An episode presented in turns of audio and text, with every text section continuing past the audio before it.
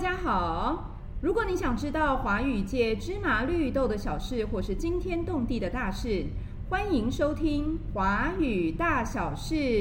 我是主持人小金姐姐。今天这一集节目啊，小金姐姐也是采取岳阳连线的方式来访问。小金姐姐邀请到的这位特别来宾，是目前在日本生活的广岛学霸哦，这个学霸是爸爸的爸哦。广岛学霸，请跟我们的听众朋友们打声招呼吧。好，各位听众朋友，大家好，我是广岛学霸。那我现在在日本呢，从事教育工作，很高兴可以跟大家分享一下我的一些大小事。好，谢嗯谢可以谢谢给大广家岛帮学助霸。那我想请广岛学霸简单的自我介绍一下，跟观众呃跟我们的听众朋友们聊一聊你自己吧。嗯，我虽然是在台湾受教育的，但其实我爸爸是香港人，我妈妈是菲律宾华嗯侨嗯，从、小就是一个华侨 世家，程度而言算是多语言多文化的环境下嗯长嗯大的。那后来诶就是啊这样子的话，请问您的国籍是？我的国籍是中华民国。哦哦， 因为你刚刚说爸爸香港，妈妈是菲律宾的华侨。其实小金姐姐认识你那么久了，我现在才知道， 就是你的背景。那你说从小在多语言、多文化的环境，想要请问一下广岛学霸，你在从小在家使用的语言是什么啊？其实我在家使用的也是华语，嗯但是嗯华语可能带了不同的腔调，例如是说广东腔或是哦菲律宾华侨的腔调。对对对，那我知道这两个腔调不能参考，所以我在学国语的时候，嗯我很重视我的发音，因对此我现在才有办法教华 语。嗯嗯嗯。那你现在，你刚刚说到现在住在日本哦，呃，那为什么要叫广岛学霸？要不要跟我们说一下呢？一来，其实我住在广岛嘛，是我为什么住广岛？是因为我留学的时候就在广岛，我喜欢这里的环嗯境。嗯嗯，然后呢，学霸呢，因为我现在在公博博士三年级，虽然休学中，但是毕竟都走到这个地步了，某种程度而言也被亲朋好友认为说是一个学霸，但是我又不喜欢霸气的霸这个字，所以就改成嗯嗯爸爸的爸，爸爸的爸。照顾别人的孩子的感觉。哦对，啊，好亲切的名字，广岛学霸。 那我想要呃帮听众朋友们问一下哦，请问一下广岛学霸，可不可以跟我们谈一谈您自己的语言教学经验？我其实我是日文系毕业的，是后来呃研究所就是来广岛大学念日语教育研究所，不过同时也是那个正大的第一届的华语师资培训班的学生，因为想 说来日本之后可以教华语。嗯那嗯，那时候小金姐姐是我的老师，也太久了吧，这个 那是哪一年啊？二零 那是二零零五还是零我六的年？天哪，二零零五号， 你还记得这件事情？对对，嗯，我然那后时候就穿着嗯旗袍那个粉墨登场，让我吓我了一穿旗袍，对啊，我印真象的中假 的？哎、其实我那时候在日本教书，我也穿旗袍式的衣服去上课，因为哦让学那生是印我象比较深刻。好，回来回来好，继续广岛学霸。您说您在台湾是念日文系，对然后到日本去念硕士，是什么专业的硕士啊？呃日语教育的哦，专业，嗯嗯嗯，那后或是来教育学方面的。嗯嗯嗯嗯，后来教后来了什毕业么啊？，后来在日本教华语，对然后毕业之后呢，在台湾就是同时教日语跟华语嗯，两种都教就对了。都教，嗯嗯。然后嗯之后就是走师资培训的是道路，嗯就是在正大曾经也兼过课，后来就是在日本，呃，后来后来我就回，就是说又回到日本的大阪，嗯然后在大阪又教了两年的日语跟华语，一起同时啊，同这时个是我重叠一的直以来都是同时哇，教日语这跟么华厉语。害，双声本带身也耶没这好么厉想害过，可是就是一直就是这样的套路。我也不嗯知道。嗯嗯嗯嗯嗯，对嗯嗯，那现在呢？现在您教的是什么啊？现在我教的是日语的师资培训，是，还有就是日本的学科。哎，等一下，我先学科暂停，就是打断一下哦。您好刚刚说您教日语的师资培训，这个概念有一点奇妙，你知道吗？就是哦我我的意思是说，对日本人来说，是一个外国人来教日本人怎么教日文呢？对，就是对就是很有趣哎、如果今天有一个日本人来台湾教我们怎么教中文，我们会觉得怪怪的吧？嗯，他们当然也觉得怪怪对嗯的，就是上过课以后就觉得不奇怪，因为我本身是个学习者，是所是以我更能了解学习者需要对什么。对对对对，嗯所以其实你具有呃日文的老师所没有的经验，对，因为你自己对学这日文嘛。嗯，哦，这就是您呃上那个日语师资培训的特点。好，那听说啊，您现在开了呃在日本开补习班是吗？语哦，言对的补我习开班，的其实是学科的补习班，学科的补习班，这没错为什么？为什么？呃，主要是因为在日本的，就是华侨，原本是在想说这些华侨的小朋友嘛，他们语言的话，华语教室其实不是那么难找，当然线上教学也有，但是他们更大的烦恼是说，就是日本的这些学科，国语、英文、数学之类的学科呢。呃，他们用华语呢，没办法嘛，因为老师是用日语上，对可对日语对他们来说又太难了，嗯，所以我必须要用两种语言，甚至两种以上的语言来教导，因为知识本身呢是没有语言的限制。对对对。对啊，所像以是您的意思是说，您的学生是华裔的学生还是日本的学生？其实原本设定的是华裔的学生，可是不知道搞的日本的学生都 来了，啊所以都我的来学了生，嗯，九成是日本的学生，一真成是的、哦华裔的？学那生。他们的年龄层呢？大概小学三年级，呃，一年级也有，小学一对年级到嗯中学二年级。嗯，哦，这个年龄层跨的还蛮蛮大的的耶。对然后学科你要教各个科目吗？对我就是负责呃国语部分，嗯就是作文啊、汉字解印啊，嗯然后有一些就是文科的科目，例如说历史啊，对地理对对，这方面的。嗯嗯嗯，所以你可能同时会用中文来教历史，然后也有可能对日本学生的话是用日文来教历史。对对，双语的孩子的话，就是用双语来教历 史，因为他们呃教科书是日文，你对不可能教他中文名词，他们到学校还是没有。嗯对对对对对，哦，这个真的太了不起了耶！可以用呃不一样的语言，用双语来教学生学科。嗯嗯嗯嗯嗯那您现在念的博士是什么？专业是？我现在念的专业其实是双语教嗯育，双语就是像是就是像加拿大之类的有那种两个语言同时使用的学校，是就是是嗯沉，浸式他们叫沉浸式的学校。对对，那就是我们的主张就是说双语儿就是要用双语去教导他们的知识，让他们是有好跟判断能力。嗯嗯嗯嗯，这个领域跟华语跟日语教很育不又一样啊。对。对，那在教学的过程当中啊，您觉得，比如说您用双语来教学生学校的学科，有没有遇到过什么样的困难？遇到，与其说是困难，不如说学生一开始会不太适应，就是诶，这个老师怎么忽然间讲华语，然后他嗯手足无措。因为日本就是大家都讲日语嘛，对所以他们对环境久了就也不喜欢在外面公开讲华对语，对对，所以一开始适应需要点时间。然后还有就是学生九九乘法表嘛，他中文不背，可是呢日文不会，对，但他不知道在写日文考题的时候可以把中文学到这个知识拿来应用。然这后个是什么意思啊？就是他用中文背，但是他手写出来是阿拉伯数字，其实是 OK 的。嗯，但是他就是日本的九九乘法的教育很强调你要用日文背嘛，哦，一记一记完你一记一记上哦一记用哦用这种，嗯就是强调这个东西。然后呢，就一定要说出来。可是呢，脑中有中文的九九乘法表，对，但是他不能用中文说，他只能用对不行哈说。但是他日文就说不出来，那日文说不出来，他在写考卷的时候呢，因为他们都是说了以后写嘛，是，那个声音在自己的内心就出不来，他就不对会九九乘法了。后来我跟他说，你就用中文去想，然后把数字写出来就好。对呀、不用经过日文的声音嘛，对不对对？我们觉得理所当然的事情，对其实对小孩来说，那是需要适应的，这也是双语教育最贵重的地方。哦，嗯嗯嗯嗯嗯嗯，好啊。那呃，您教授的课程这么多元哦，有日本的孩子，有华裔的孩子，你觉得在教法上面，或者是说学生的反应上面有什么不一样？华语的孩子还是比较活泼，然后比较会举一反三，举一反三，但是有时候不太听话。不太什么，不太听话。 不太听话，但是也不是说也不是说就是说就是不愿意上课什么的。嗯，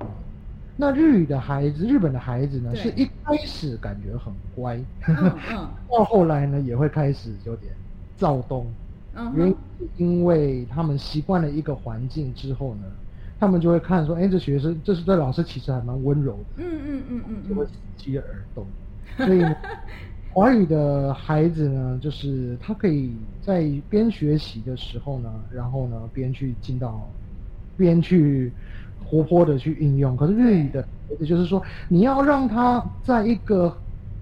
集中的状况之下，他们才有办法学习。嗯嗯嗯，氛围不对的话，他们没办法把学习跟反思跟呃表达自己的意见，把它当做结合在一起这样对子。对对对，哦，所以还是有一些差别在学对习是有一上点面。差别的对嗯嗯嗯嗯嗯。那在教学的过程当中啊，有没有什么让你印象比较深刻的事情呢？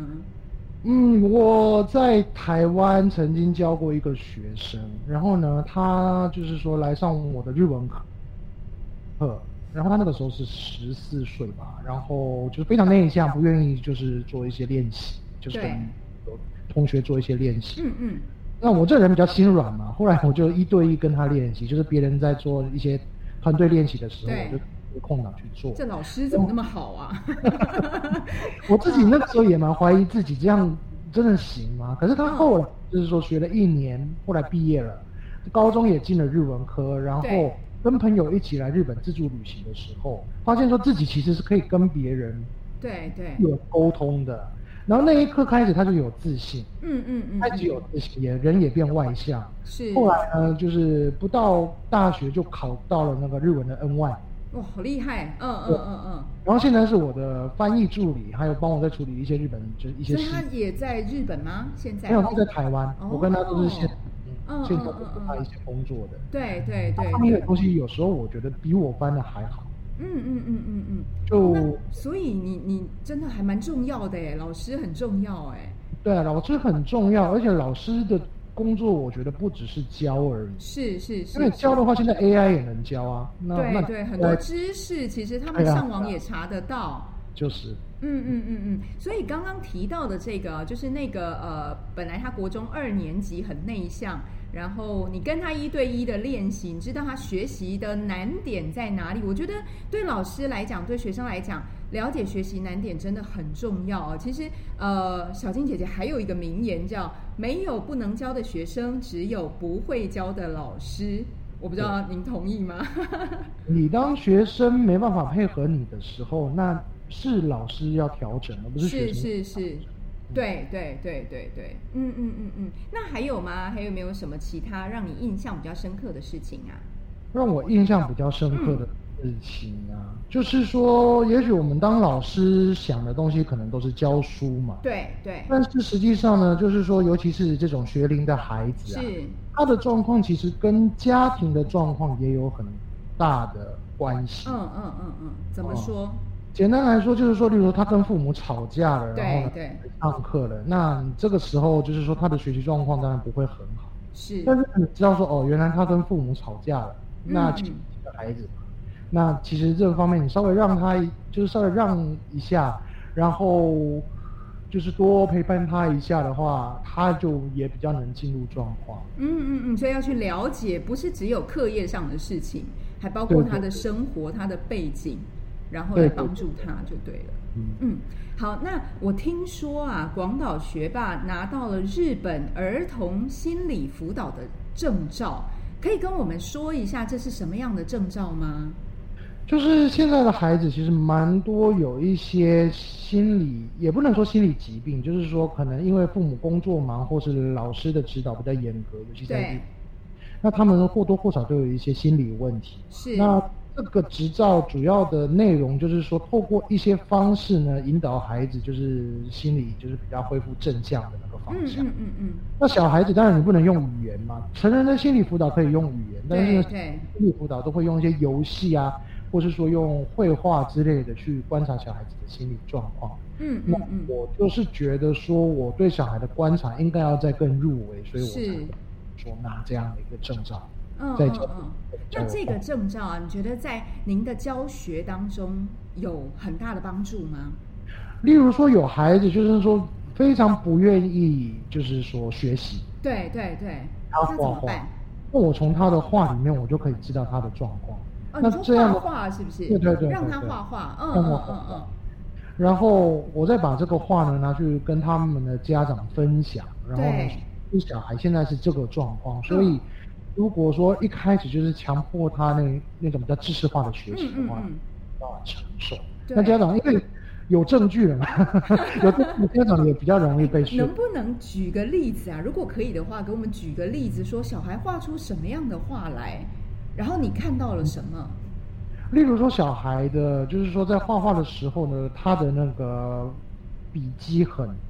很用力，嗯然后呢，很粗犷。对，你你说光是从笔迹，你就可以知道他对这个人对的情绪是什么，他是那以这什样么子样的代表什么情绪啊？如果代笔表肌是用力有又一些粗犷压抑，压有一些抑，压抑嗯嗯在。嗯，对，呃，你唱歌来讲的话，就是说他可能现在就在唱一些这个愤世嫉俗的歌了。嗯 嗯嗯嗯，嗯或者你要画他们全家福，那个对爸爸妈妈画的很大，但是自对己画得很小的话是，那可能这个潜意识上面就是说父母的管教有的时候可能太过头，让小孩子就是说感觉没有那个立足之地。，对，嗯，压力很大这样子对的对感对觉对对对，，哇差，不多。哦哦哦，这个我我觉得这个比单纯的只教知识来讲帮助很更大哎、因为如果是成人的话，真的就是教知识、教练习不对啊可对以。可是小孩的话，状况真的非常多，不是说他愿意来你就愿可以教他，对应该是对说另外一方面，我也不想开这样的一个补习班，是就是是他来就是写写一大堆就回去，嗯他们学校写的就已经两三倍了，你在这边对对再多写有什么意义吗？嗯嗯嗯嗯嗯嗯嗯，好，那所以啊，您觉得呃，除了教学科之外，还要能够观察，还要能够陪伴小朋友的学习，这才是最重要的事情，对吧？对，是嗯的。嗯嗯嗯嗯。那您自己的小孩呢？听说也是在日本念书哦。那他们是不是遇到了像您这样的老师呢？愿意陪伴的老师，要不要跟我们分享一下？好啊，我小孩，嗯我我小孩的那个，应该说那个老师运很好， 老师运很好，对，就是我女儿呢，她是上那个日文叫做 k o d o m o e n 就是有点像是保育员跟幼稚对园，，嗯，又教育又又又照顾照顾这样。是，然后呢，她遇到一个老师是一个基督徒的老师，对然后很特别的，他是一个男性的老师嗯，嗯嗯嗯然后他跟另外一个女老师搭配，带他们班带了三年。嗯嗯，就是不管是在就是说身心的健康，或者说小孩的那种就是自律，或者说在他的那个就是说观察事物的敏锐性，或是说这个慧心，他们都教的非常好。对对，嗯那我儿子的话呢，就是说一开始在日本小学上课，跟朋友之间可能不是那么的顺利，但是老师是也会帮忙他们嗯去处理。我这边的话，其实我只是就是就听他们状况怎么样，然后呢对，适时的给他们一些建议，也没有过嗯度嗯嗯干涉，或是说啊，我小孩可能在学校不愉快，老师你说你该怎么办？当然比较严重的时候有一两次，嗯，但是老师嗯也都很愿意沟通。对对对因，为我日文也不错，所以嗯老师本身对我，也就是像对待一般的家长一样，能够对，嗯，就是在同一个平台上嗯面哼去沟通。嗯我嗯知道是有一些家长可能日文不太好，老师也不知道该怎么沟通。嗯嗯嗯我嗯，曾经也有帮过翻译，或是说一些就帮老师跟家长对反对对映。嗯嗯嗯嗯嗯，好啊。那我觉得啊，其实刚刚广岛学霸一直强调那个陪伴学习这件事情，其实我也蛮同意的诶。比如说，有的时候像我我的孩子比较大了，他们念国中跟高中。那小的时候，我也是陪伴。其实这个陪伴啊，我真的就是我们在同一个空间里面，那可能我看我的书，然后他们做他们的事情，他们写他们的功课，互不干扰。可是他们知道我在他的身边，嗯，总不可能说大人啊一直在那边讲手机、划手机，然后你要小孩去写功课，要好好的念书，这也不太可能嘛。或者是对说，真的要能够引起呃孩子的学习动机，让他们好好的去学习，而不是说只靠压力，还是说权威这样子哦。因为像我，我也举一个例子啦，我儿子自己在学日文。那他本来是因为打电动，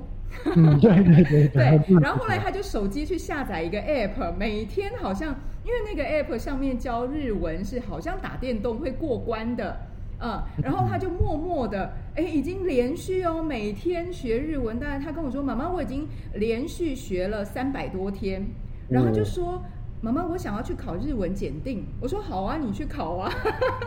然后就自己最近开始念书，因为快要考试了嘛，七月要考，然后就开始主动来问我问题哦。我觉得这真的蛮奇妙的，就是找到那个开关，然后开对了，他就会很有兴趣去学，反而不是老师去教他日文这件事情，而是他有兴趣去学，然后去问你哦。好，那刚刚啊，今天广岛学霸跟我们分享了他从担任华语、日语双声道的老师，到攻读双语教育的博士，后来更进一步取得日本儿童心理辅导的证照，甚至还在日本开了语言教室。这条路真的是越走越宽广哦。那最后啊，想要请广岛学霸用一句话来说一说您的教育理念吧。嗯，我的教育理念呢，就是了解学生的需求，陪伴学生一起成长，然后跨越语言文化的藩篱。哦，真的，这个这个精神真的很重要哦。了解学生的需求，陪伴学生一起成长，跨越语言文化的藩篱。其实啊，小金姐姐偷偷 follow 广岛学霸的脸书。然后我看到几两句话，我觉得非常的感动哦。广岛学霸写的是：“我教的是人生，我教的是方向，我教的是疗愈，我教的是陪伴。”广岛学霸要不要再跟我们补充说明一下这两句话的意思呢？这两句话其实很简单，就是说一个人他的人生有目标，然后呢，他周遭有可以帮助他的一些心灵，或是有一些困难的时候能够帮助他。对，他在这样的一个正向的轨道，就是充满爱的正向的轨道状况下，他学什么都快。对对对，啊，这曾很经重要以。前在美国有一种教育呢，嗯就是就是随小孩子喜欢要学什么，学是，校要安排什么。那嗯，有小孩就是学钓鱼学了十八年，呃十八年钓也鱼，不是十八年，好像是八年还是十年，我嗯忘了，嗯嗯嗯，也是有点夸张。但是呢，他呢最后在这个学校的最后三年，他觉得说他要开始学城市设计，对，然后三年后他就成为一个城市设计的专家，是是是，然后在 IT 企业工作。嗯啊所以我们嗯，不要把教育想的那么难，人都有自学能力。对对对啊自，学能力就是被社会的压力，还有嗯这个教育上面去营造出了各种压力去给他阻止，所以说是他们没有自学能力，到了大学以后，高中学的东西全部都忘掉。我对们课啊堂。上说吗？这不是高中学过的吗？就是就是这个道理，嗯嗯，很容易就丢掉了。就是很容易就丢掉了。那为什么丢掉？因为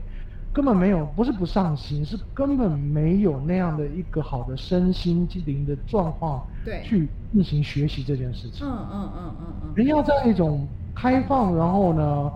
对事情、对世界充满好奇的环境之下，才有办法去学是习。嗯是是，而现在本本末倒置嘛，希望他们学习开始对这个人世间希望可以开放一点，或者说心灵开阔一点，不可能啊！我们都经历过那个联考的压力，对对对，嗯各种很容易让人家封闭那个学是习，然后到了社会你就变成一个活死人，嗯嗯嗯嗯，二十岁到六十岁就是同一个模式打天下。然后问他说：“哎，你以前读过唐诗吗？啊，唐诗都忘掉了，对，都还给老师了。那那学唐其实啊，小金姐姐觉得广岛学霸已经不只是语言老师了。我们常说当老师不只是经师，还要当人师。那我也常常跟我自己的学生说啊，因为我的学生以后大部分是要当小学老师或是华语老师。我常常跟我的学生说，老师是学生模仿的对象。那我们也听过一位教育学者啊，福禄贝尔他说啊，教育之道无他，唯爱与榜样而已。所以老师在做什么，老师是学生模仿的对象，老师在做什么，学生都在看。你是他们的榜样哦。那我觉得啊，广岛学霸真真切切的实践了爱与榜样。好，今天非常高兴广岛学霸来到我们的节目，接受小金姐姐的访问，谢谢广岛学霸。谢谢小金姐姐。如果你想知道华语界芝麻绿豆的小事，或是惊天动地的大事，欢迎继续收听《华语大小事》，我是主持人小金姐姐，我们下次见，拜拜。拜拜。